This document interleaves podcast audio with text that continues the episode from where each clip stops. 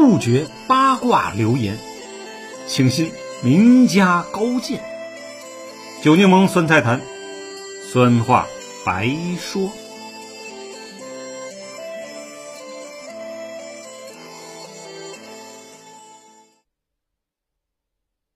朋友们，大家好，我是九柠檬。今天呢，讲一个呢，朱元璋之恶超出了你的想象。作者呢是博洋。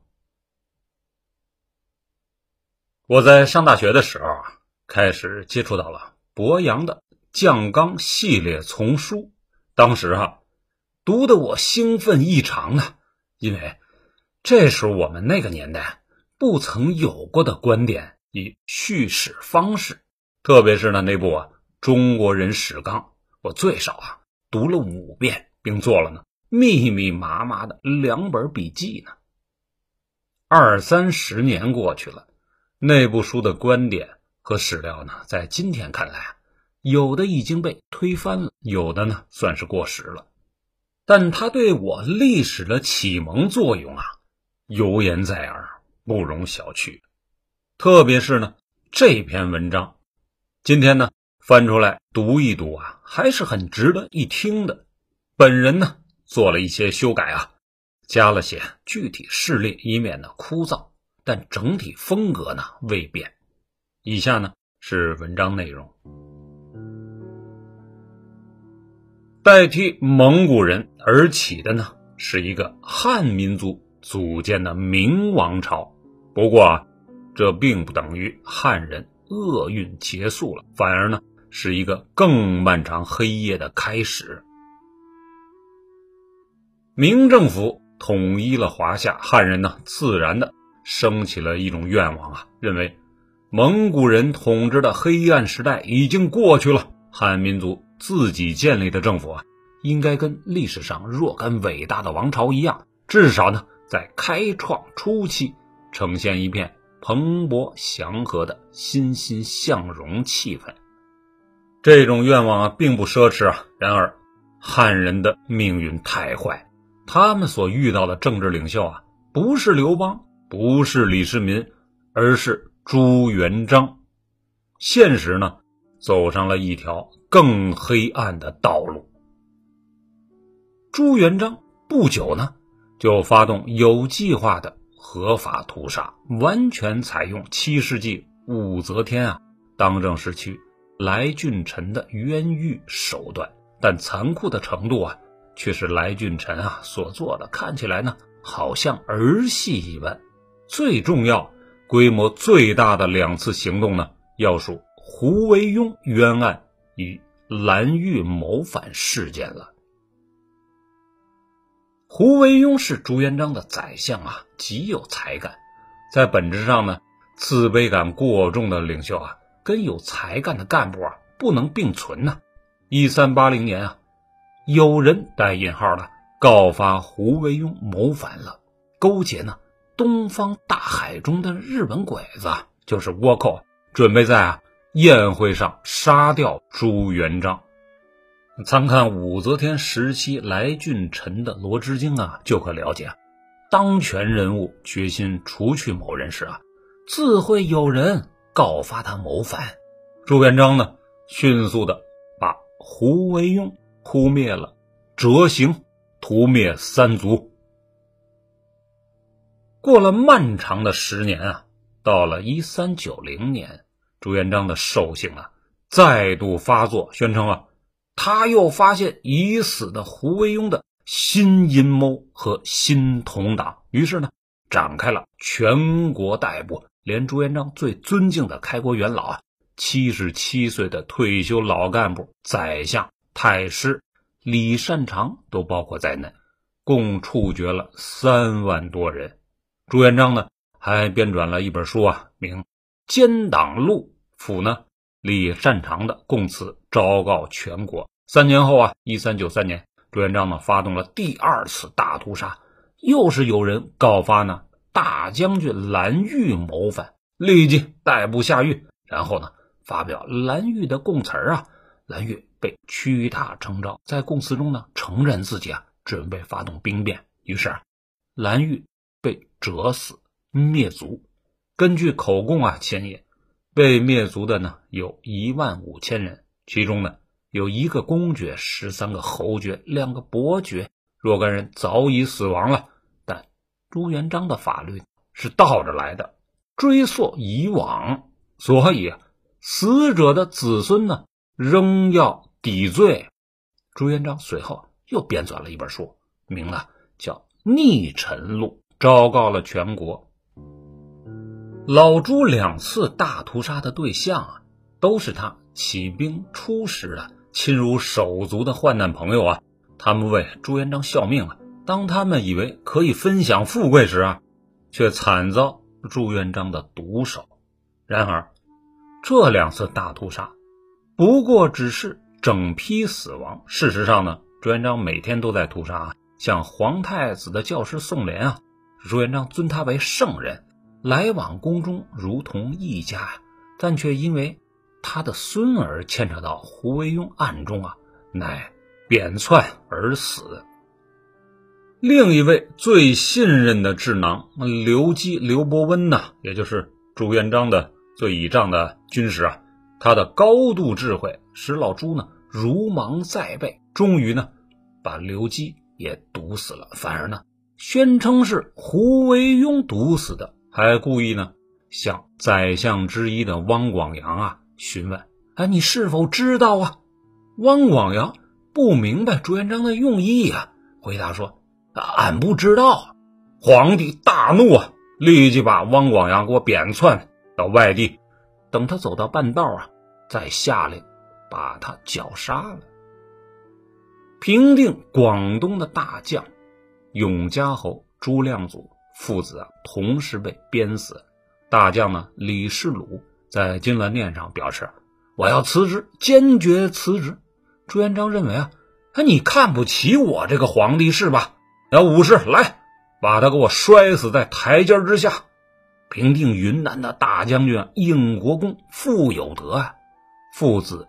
同时处死，在所有共患难的老友之中，只有三个人得以保全性命，没有被扣上了谋反的帽子。一个呢是常遇春，第二呢是徐达，第三呢是汤和。常遇春运气最好啊，他早早的就病死了。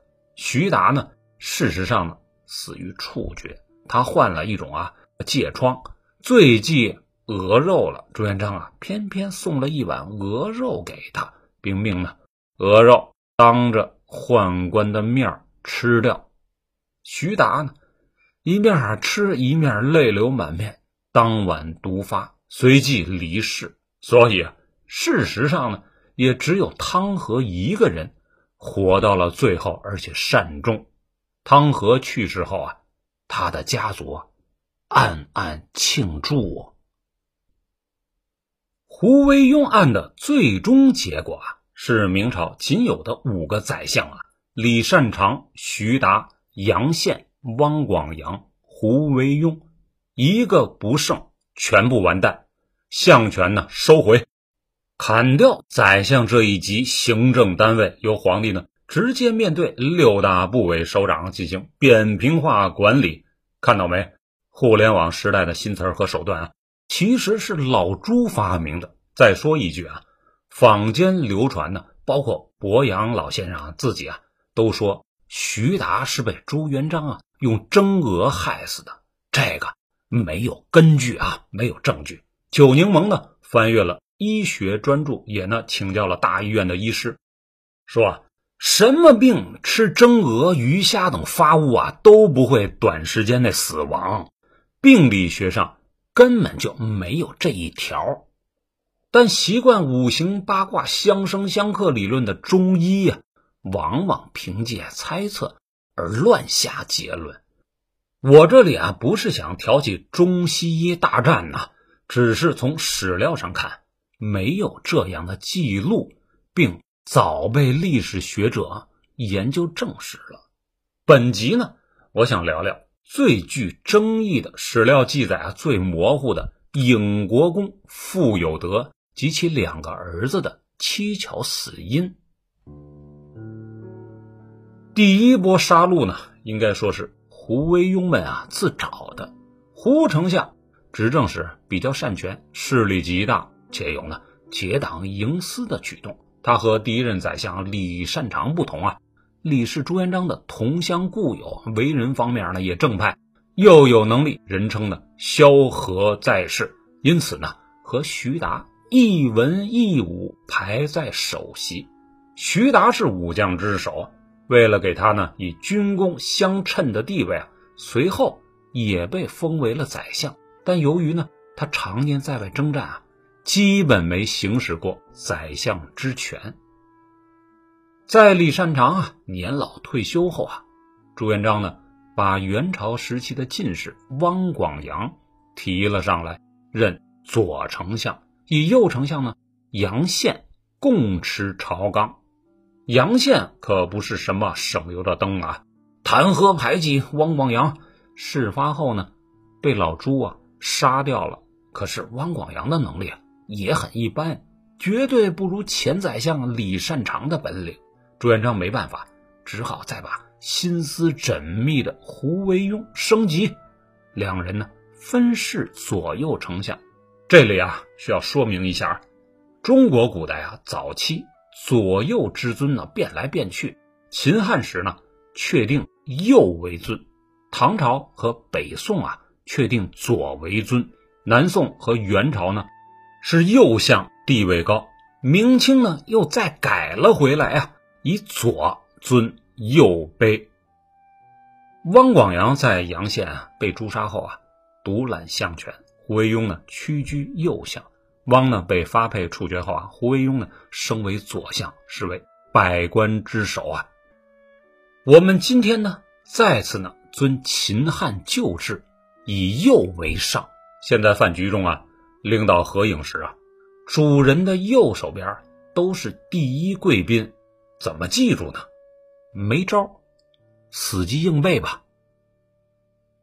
老朱对汪广洋还是放心的，因为呢，他的根基浅，特别是在将领中啊，基本没有什么威望。胡惟庸与李善长的关系不错啊，有能力，一阵子紧忙活呀，神操作，事必躬亲，连汪广洋的活也一起干了。表面上呢，好像是在帮皇帝呢分担解忧，但这种擅权的做法触犯了龙颜呢。再加上呢，或真或假的买官卖官啊，毒杀刘基啊，串联谋反，令朱皇帝啊极为震怒啊，编造了一些呢有口难辩的罪证啊，灭了胡惟庸全家三族，也有说是九族的。李善长呢，本来没事儿，都七十大几的人了，又是文官，能扑腾出啥来呀？可是呢，在家贤妇的他呀，感觉到了异样，因为啊，胡惟庸哥哥的女儿啊，嫁给了自己的侄子呀，很危险。于是啊，就同老哥们汤和商量说：“你给我三百士兵。”我要保护自己的宅子和个人安全呢。你想啊，汤和能不去汇报吗？都什么时候啊？相对和平时期，调动一个连都得军委主席批。你现在想调两个连，岂不是有谋反之心吗？朱元璋啊，最讨厌手下，特别是大臣呢，无令调兵了。那好吧，咱哥们儿也不客气了。一起杀，也包括那个知情不报的倒霉蛋汪广洋。五个宰相死了四个，徐达呢？何等聪明啊！赶快交出了所有的权力，包括那个有名无实的宰相头衔。老朱呢？还是念旧了，他并不打算杀掉大明江山的第一功臣呢。何况徐达现在呢？已身患顽疾，或许活不了多长时间了。在他卧床不起时啊，隔三差五的就派人去慰问、送吃送喝，其中就包括那只著名的蒸鹅。这段君臣友谊啊，被历史记录了下来。可是后来被野史写成了毒杀赐死，这是毫无根据的，大家也不要乱信了。在《太祖实录》啊以及清朝编写的《明史》里啊都没有加以采用，因为呢这不是事实，也没什么必要嘛。在扳倒擅权的胡惟庸后啊，相权实际上都落在了朱元璋的手里。智囊刘基、刘伯温呢，也早死了。当然，这个锅呢，必须得让胡惟庸来背。长达十年之久的大案啊，错综复杂、狗血的事儿非常多。这里呢，咱就不细讲了。到洪武二十三年啊，除结党营私、谋不轨的罪外啊，已死去多年的胡惟庸啊，又被加上了呃通北元、通倭寇的罪名，诛杀总数。达到了三万多人。第一波杀戮取得完满成功，他们几个哪是老朱的对手啊？所谓对手啊，就是一千五六百年古已有之的相权皇权之争啊！心满意足了。可是，到了洪武二十五年，即一三九二年。年仅三十多岁的太子朱标啊，因病死了。新任太子呢是朱标的儿子，也就是朱皇帝的十五岁的孙子朱允文。那么，新问题又来了。先说呢，元太子朱标啊，他从小熟读四书五经啊，性格仁厚宽慈，对几个弟弟呢也十分友好。秦王朱爽。晋王朱刚、燕王朱棣、周王朱肃等啊，都曾多次犯错挨骂了。朱标呢，这时候啊，跑出来从中调和求情啊，使几个弟弟们呢免受责罚。在诸王中啊，威信渐高，大臣们呢也都对他毕恭毕敬，毕竟是太子啊。现在呢，朱标太子突然离世。十五岁的新太子朱允文呢？他有什么能耐呀？三个正当年的王叔啊都在，王叔的儿子们呢，有的还比他大几岁，这不是要面临夺位的可能吗？就算几位王叔和他们的世子啊不来争位，那么那些年富力强的从龙之臣，特别是桀骜不驯的武将们呢，不会起来闹事儿吗？别说是朱元璋了，就连我们习惯争家产的普通人啊，都会有这些想法的。看来还得杀一波。朱元璋的手下呀，猛将如云，不下千员。排在他心目中的第一战将呢，当然是徐达了。接下来的，当属呢老朱都夸赞过的呢。随古名将未有过之的常遇春呢？接下来呢是外甥李文忠、傅有德、廖永忠、冯胜、邓玉、蓝玉、穆英、汤和，共十位。现在呢排在第一、第二、第三和第七的徐达、常遇春、李文忠、邓玉啊，都已经死了。汤和以自己啊交情深厚，能力可一般。相对安全，养子穆英啊，乖巧听话。现在呢，正在坐镇遥远的云南呢，他很本分。廖永忠呢，因僭越龙凤啊等违法之事，被朱元璋呢早已赐死了。剩下的只有啊大将军傅有德、冯胜，还有猛将蓝玉了。蓝玉啊，无论是自身的地位，还是呢。背景关系呢都很硬，我们且看一下啊，蓝玉背后的政治力量啊。常遇春是自己的姐夫，太子朱标管自己呢叫舅父，他还是啊蜀王朱春的老丈人。蓝玉自己呢也是大将军，赐爵梁国公，而且呢朱元璋原也想啊替太子朱标组建一个超一流的武将集团呢，以作为呢。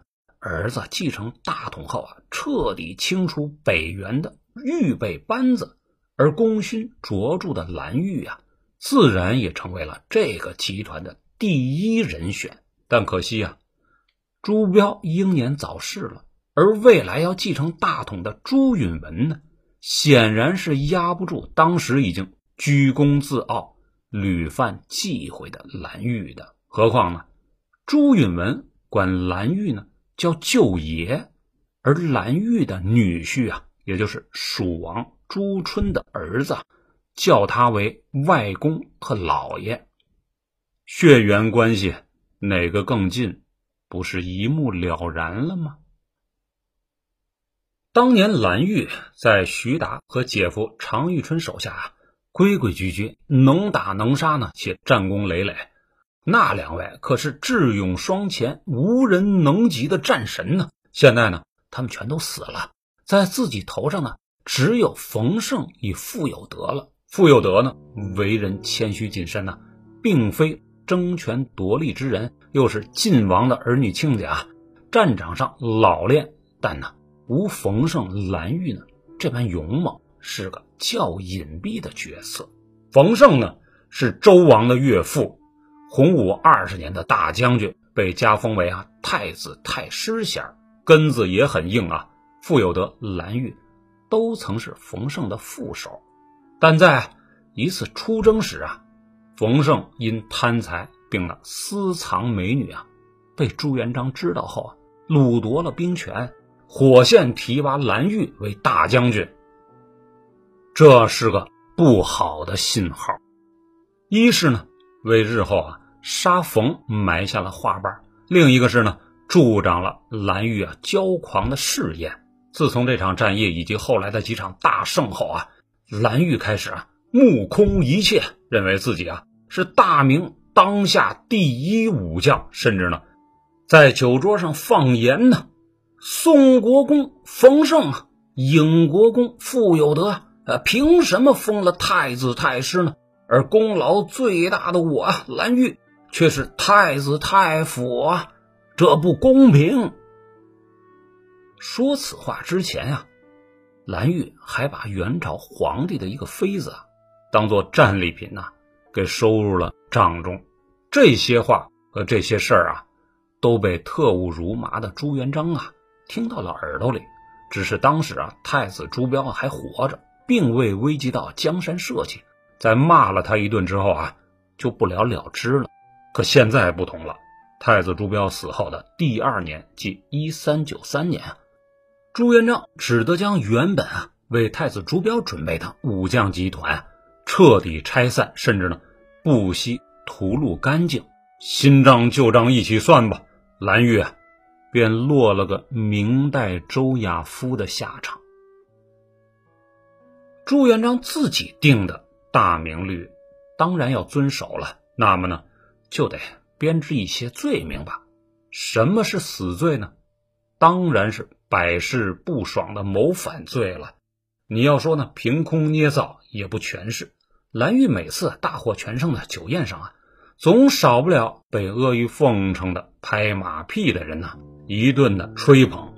他也就呢，多次在酒后啊说：“皇帝对自己不公啊，那些本事不大的从龙之臣，个个都身居高位，个个都压在我自己的头上，不如反了吧。”祸从口出，此言不虚。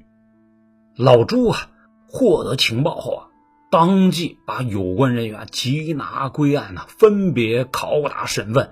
果真就有人呢受不了酷刑而招供了，说等啊，皇帝出宫祭祀的途中啊，梁国公蓝玉大将军啊要率众行刺啊，也不知是真是假呀。反正蓝玉也是这么招供的。太祖实录以及明史啊，都有官方的记载。那全家抄斩是没跑了。事后呢，蓝玉的皮被扒了下来，里面呢充上干草，被送往四川蜀王女婿朱春的府上啊，以示惩戒。两百年后啊，张献忠打到成都后啊，见到了这张完整的人皮摆件。并以此呢，来教育手下的干部群众啊，千万不能谋反呐！可他正在造反呢，不知那些干部们啊作何感想啊？处决完蓝玉及其党羽啊，就安全了吗？没有，远没有。十大武将里啊，还有冯胜和傅有德呢。于是啊，史料记载极为隐晦的傅有德父子惨案发生了。好，今天的故事呢，就先讲到这里。我是九年梦，明天呢，咱们接着收听。